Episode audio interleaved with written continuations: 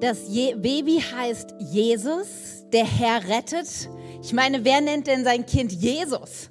Oder? Das ist doch etwas seltsam. Ich meine, die meisten Eltern, wenn sie, wenn sie schwanger geworden sind, überlegen ja lange, wie sie ihr Kind nennen wollen, welcher Name passen wäre. Also der muss sich gut anhören, der muss zum Nachnamen passen, sollte vielleicht auch nicht zu ungewöhnlich sein, oder? Ich habe mal im Vorfeld gegoogelt, was so die ungewöhnlichsten Namen der letzten Zeit sind. Ich meine, wer nennt denn sein Kind Blaubeere oder Barbie? Oder auch sehr gewichtig war Cinderella Melody. Oder für alle, die vielleicht Jungs erwarten, Eitel Fritz wäre auch ein Namensvorschlag, der mir Google vorgeschlagen hat. Also wahrscheinlich werden die meisten von uns doch so in der Überlegung sagen, vielleicht nicht zu schräg, vielleicht aber auch nicht zu, naja, so was jeder zurzeit nimmt. Ich meine, die Top-Namen im Jahre 2023 waren ja Noah und Emilia. Und ähm, wenn du sagst, ja, das ist so voll mein Ding, mein Kind so zu nennen, dann muss man wahrscheinlich damit leben, dass in der Klasse des Kindes dann wahrscheinlich fünf oder sechs Noahs sind und Emilias. Vielleicht bist du aber auch bei der Aussuche des Namens eher so unterwegs, dass du denkst, naja, die Bedeutung des Namens sollte auch irgendwie eine Rolle spielen, oder? Ich weiß nicht, ob du weißt, was dein Name bedeutet. Ich heiße Katja und ich habe Glück gehabt. Meine Eltern haben, glaube ich, nicht so viel darüber nachgedacht, aber mein Name bedeutet die Reine. Damit kann man leben, oder? Manche benennen ihre Kinder nach Popstars, Politikern, Königen, berühmten Persönlichkeiten. In kirchlichen und christlichen Kreisen sind auch biblische Namen ganz vorne. Ich meine, kleine Umfrage, gibt es hier Davids oder Samuels unter uns? Ja, doch, tatsächlich. Einige. Oder die weibliche Variante ist so Hannah, Maria, Sarah. Gibt es so Leute mit dem Namen? Hier vorne in der ersten Reihe, der wird sich aber nicht gezeigt, gemeldet. Miriam, ne? Genau, okay. Auch biblische Namen, ja. Also, ähm, das sind manchmal so gute Vorbilder, die wir haben und deren Namen wir dann gerne für unsere Kinder nutzen. Und in manchen kulturellen Kreisen gibt es auch den Namen Jesus durchaus, aber ich würde sagen, so in Deutschland, ich habe noch nie jemanden kennengelernt, der sein Kind Jesus nennt, oder? Jesus bedeutet, der Herr rettet. Nun, habt ihr wahrscheinlich bei dem Theaterstück schon gemerkt, dass es da ganz viele Querverbindungen, Parallelen zur Original-Weihnachtsgeschichte gibt, oder? Ja, Natürlich, es war so ein bisschen die Weihnachtsgeschichte auf modern. Da ist ein, ein Paar und wir haben von den Nachbarn gehört, sie hatten vorher viel Stress, eine weite Reise. Dann ist das Kind Weihnachten geboren und sie kommen nach Hause und dann, dann ist das Kind da. Die beiden wollen eigentlich die Zeit mit dem Kind genießen, aber dann kommen ständig andere Leute, um dieses Kind auch zu sehen. Und all das kennen wir von der Weihnachtsgeschichte doch auch, oder? Und dann natürlich der Name. Spätestens da müsste es jedem klar geworden sein. Jesus der Herr rettet. Ich meine, ich habe drei Kinder und ich bin beim besten Willen auf keinen Fall auf die Idee gekommen, mein Kind Jesus zu nennen. Wahrscheinlich, weil der Name für mich ein zu großes Alleinstellungsmerkmal hat, oder? Weil ich gedacht habe, also wenn ein Kind Jesus nennst, in die Schuhe hineinzuwachsen, das wäre immer zu groß, oder? Für mich gibt es auch nur einen Jesus und ich muss sagen, ich persönlich, ich hätte wahrscheinlich zu viel Ehrfurcht und Respekt vor diesem Namen. Aber darf ich dich heute Nachmittag mal fragen, welche Beziehung hast du zum Namen Jesus? Was verbindest du mit Jesus? Ich meine, es ist ja die Frage, nicht immer nur, was wir persönlich vielleicht mit einem Namen verbinden. Ja, vielleicht erfährst du, dass deine Nachbarn ein Kind bekommen haben und die haben denen einen Namen gegeben und bei dir ist sofort die Assoziation, weil deine nervige Tante genauso heißt und dann haben wir irgendwelche Verbindungen dazu. Na, das kennen wir doch. Aber eigentlich ist es ja entscheidend, was die Person sich dabei gedacht hat, die den Namen ausgesucht hat. Also meistens die Eltern, oder? Das Interessante allerdings bei dieser Geschichte, bei der Originalgeschichte von Jesu Geburt, sind es nicht Maria und Josef, die den Namen aussuchen, sondern der himmlische Vater sendet einen Engel auf diese Welt, um mitzuteilen, wie dieses Kind heißen soll. Und da springen wir mal rein in die Weihnachtsgeschichte im Lukasevangelium. Also falls du heute Abend noch mal die Weihnachtsgeschichte lesen möchtest, Lukasevangelium ist die die längere Version, sagen wir es mal so. Und da heißt es in Lukas 1, ein Engel kommt, sein Name ist Gabriel und er begegnet Maria. Und da heißt es, Gabriel erschien ihr und sagte, sei gegrüßt, du bist beschenkt mit großer Gnade, der Herr ist mit dir.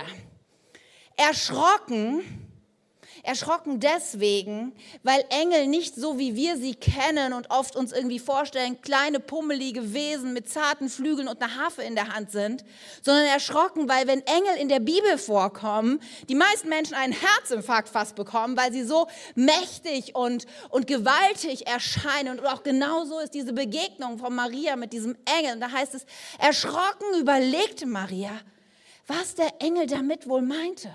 Die Aussage war noch nicht klar. Was, was will dieser Engel von mir? Und da erklärte er ihr, hab keine Angst, Maria, denn du hast Gnade bei Gott gefunden.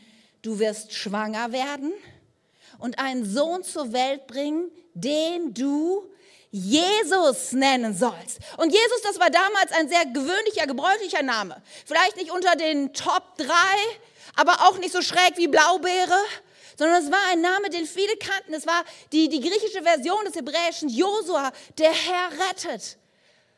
Und, je, und er bekommt diesen Namen und dann führt der Engel noch weiter aus und erklärt, wer, wer dieser Jesus sein wird. Er wird groß sein und Sohn des Allerhöchsten genannt werden. Gott, der Herr, wird ihn auf den Thron seines Vaters David setzen. Er wird für immer über Israel herrschen und sein Reich wird niemals untergehen. Der himmlische Vater bestimmt den Namen dieses Babys. Und damit wird auch klar, welche Agenda, welcher Herzschlag dieses Kind begleitet. Denn der Name hat die Bedeutung, der Name setzt schon die Richtung. Dieses Kind soll Rettung bringen. Himmlische, göttliche Rettung. Was uns allerdings zu der Frage führt, wer soll denn gerettet werden?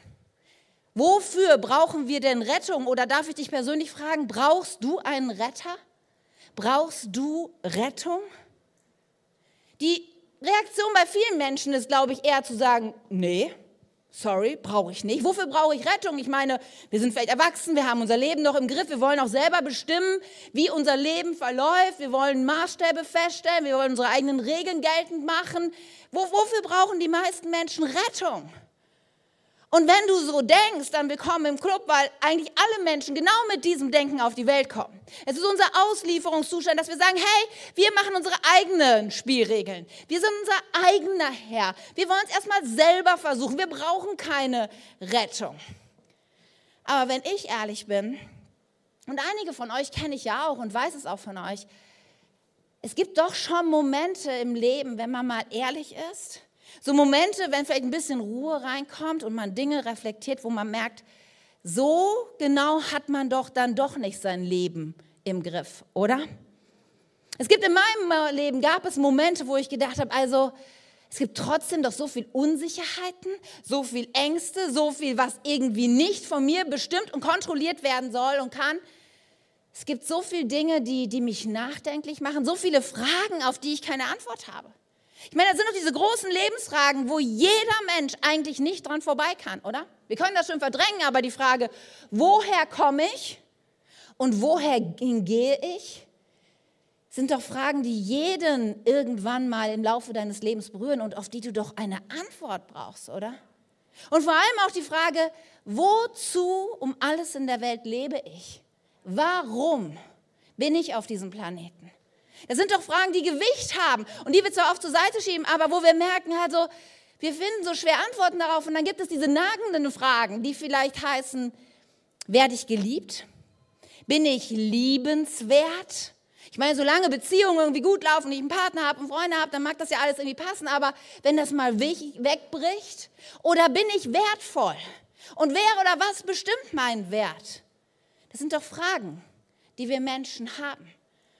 Und ich weiß, im Laufe meines Lebens gab es einen Moment, wo ich ehrlich in den Spiel gucken musste und wo ich mir eingestehen musste, eigentlich bin ich ziemlich verloren in diesem Chaos, in einer Welt, die so wenig Orientierung bringt. Eigentlich merke ich, ich habe so wenig mein Leben im Griff, obwohl ich das ganz gut kaschieren kann und von außen die meisten Menschen das vielleicht nicht mitkriegen. Aber ganz ehrlich, in meinem Leben gab es den Moment, wo ich meinen Stolz und meinen Alleingang mal weglegen musste und sagen musste, Jesus, ich brauche einen Retter. Ich brauche Rettung. Schon viele Jahre her. Es war 1990. Aber dieser Moment hat in meinem Leben alles verändert. Dieser Moment war die beste Entscheidung meines Lebens, weil damit kam der Retter in mein Leben. Und dieses Baby, was wir gerade in dieser Babyschale andeutungsweise gesehen haben, es ist ja kein Baby geblieben, sondern dieses Kind wurde der König der Könige, der Retter der Retter, der der Mensch und Gott zugleich war und eine Brücke gebaut hat mit seinem Leben, mit seinem Tod und mit seiner Auferstehung, dass du und ich heute Rettung finden können. Nun kann es ja sein, dass du sagst, okay, Katja, vielleicht brauchst du das in deinem Lebenssituation, kann ich verstehen, aber ich brauche es nicht und es ist völlig in Ordnung, wenn du zu anderen Schlüssen kommst. Unser Gott ist so unterwegs, dass er niemanden zwingt, in Beziehung zu ihm kommen oder diese Rettung anzunehmen. Du darfst auch Nein sagen. Aber vielleicht sind auch ein paar Leute heute hier und du denkst ganz ehrlich, wenn ich diese Fragen mal an mein Herz lasse, wenn ich da mal diesen Moment mir gebe, um mein Leben zu reflektieren, vielleicht gibt es da schon Momente, wo ich denke, ich bräuchte eigentlich einen Retter.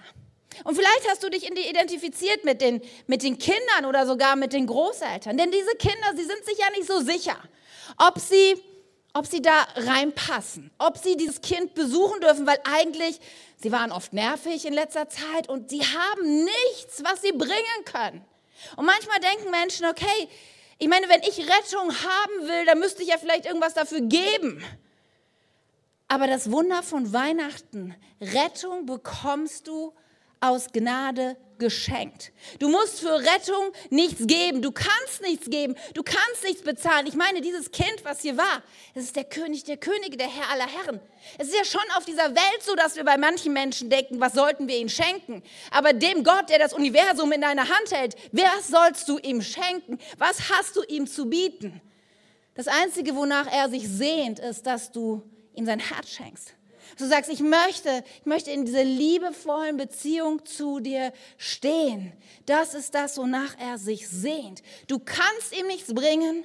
Du kannst keine Regeln erfüllen, die dich irgendwie würdig machen, in seine Nähe zu kommen. Aber vielleicht bist du eher so wie die, wie die Großeltern. Ja? Vielleicht denkst du nicht, naja, ich habe nichts vorzuweisen. Vielleicht ist da aber ein Konflikt. Ein Konflikt zwischen dir und, und, und Jesus. Vielleicht bist du schon mal mit Jesus unterwegs gewesen aber hast ihm dann die Freundschaft gekündigt. Und denkst, ich weiß nicht, ob ich heute wieder zu ihm gehen kann. Ich weiß nicht, ob ich nochmal diese Rettung in Anspruch nehmen kann. Vielleicht bist du hier und denkst, also mein Leben, wenn ich das bis jetzt so sehe, da sind eine Menge Dinge nicht gut gelaufen. Da sind eine Menge Dinge, wenn ich ehrlich bin, wahrscheinlich wäre dieser Jesus da nicht so happy mit. Und ich möchte dir heute sagen, es gibt nichts, was dich von Jesus trennen kann. Niemand wird ausgeschlossen von Rettung. Jeder ist willkommen. Jeder darf durch diese Tür gehen. Jesus drückt das mal in einem Gespräch mit einem Pharisäer so aus. Da sagt er in Johannes 3, Vers 16, denn Gott hat die Welt so sehr geliebt. Das ist ein Herzschlag. Deswegen wurde er Mensch, weil er uns so sehr liebt, dass er seinen geliebten Sohn hingab. Damit ein Paar, damit die, die sich gut benehmen, damit die, die alles richtig machen? Nein. Damit jeder, der an ihn glaubt, nicht verloren geht, also Rettung empfindet, empfängt und das ewige Leben hat. Es gibt einen anderen Vers, den Jesus noch bringt und der ist vielleicht nicht so weihnachtlich, aber ich finde, er passt so gut. Auch in das hinein, was Tim am Anfang gesagt hat, als es um Frieden ging. Denn ich glaube, es gibt Menschen, die stehen heute in diesem Flur und die überlegen sich, ob sie durch diese Tür zu Jesus durchgehen sollen. Ob sie Rettung brauchen. Und vielleicht geht es dir so, wie die Menschen, über die Jesus das in Matthäus 11 sagt. Da lädt nämlich Jesus Menschen ein und er sagt, kommt, kommt alle her zu mir, die ihr müde seid und schwere Lasten tragt. Ich will euch Ruhe schenken. Und vielleicht bist du das heute. Vielleicht bist du auch da und denkst, wow, mein Leben ist gerade schwer. Vielleicht merken das die Menschen von außen nicht, aber in meinem Herzen, es ist so eine Last auf meinem Leben. Dann hör die Worte von Jesus. Er sagt nämlich, nehmt mein Joch auf euch. Ich will euch lehren, denn ich bin demütig und freundlich und eure Seele wird bei mir zur Ruhe kommen. Jesus ist der Friedefürst. Jesus ist der, der dir Rettung schenken kann. Und das Leben, was er für dich hat, Das heißt, dein Joch, mein Joch passt euch genau. Und die Last, die ich euch auflege, ist leicht. Das ist das Angebot, was Jesus heute macht. Und ich weiß nicht, was da in deinem Herzen so ist, aber falls du heute Abend hier bist und denkst, ja, also ich möchte nicht länger im Flur stehen, ich möchte auch nicht länger ohne einen Retter leben, vielleicht ist es dann für dich der Moment, so mutig zu sein und durch diese Tür zu gehen, zu dem Kind hin und zu sagen, Jesus, ich brauche dich.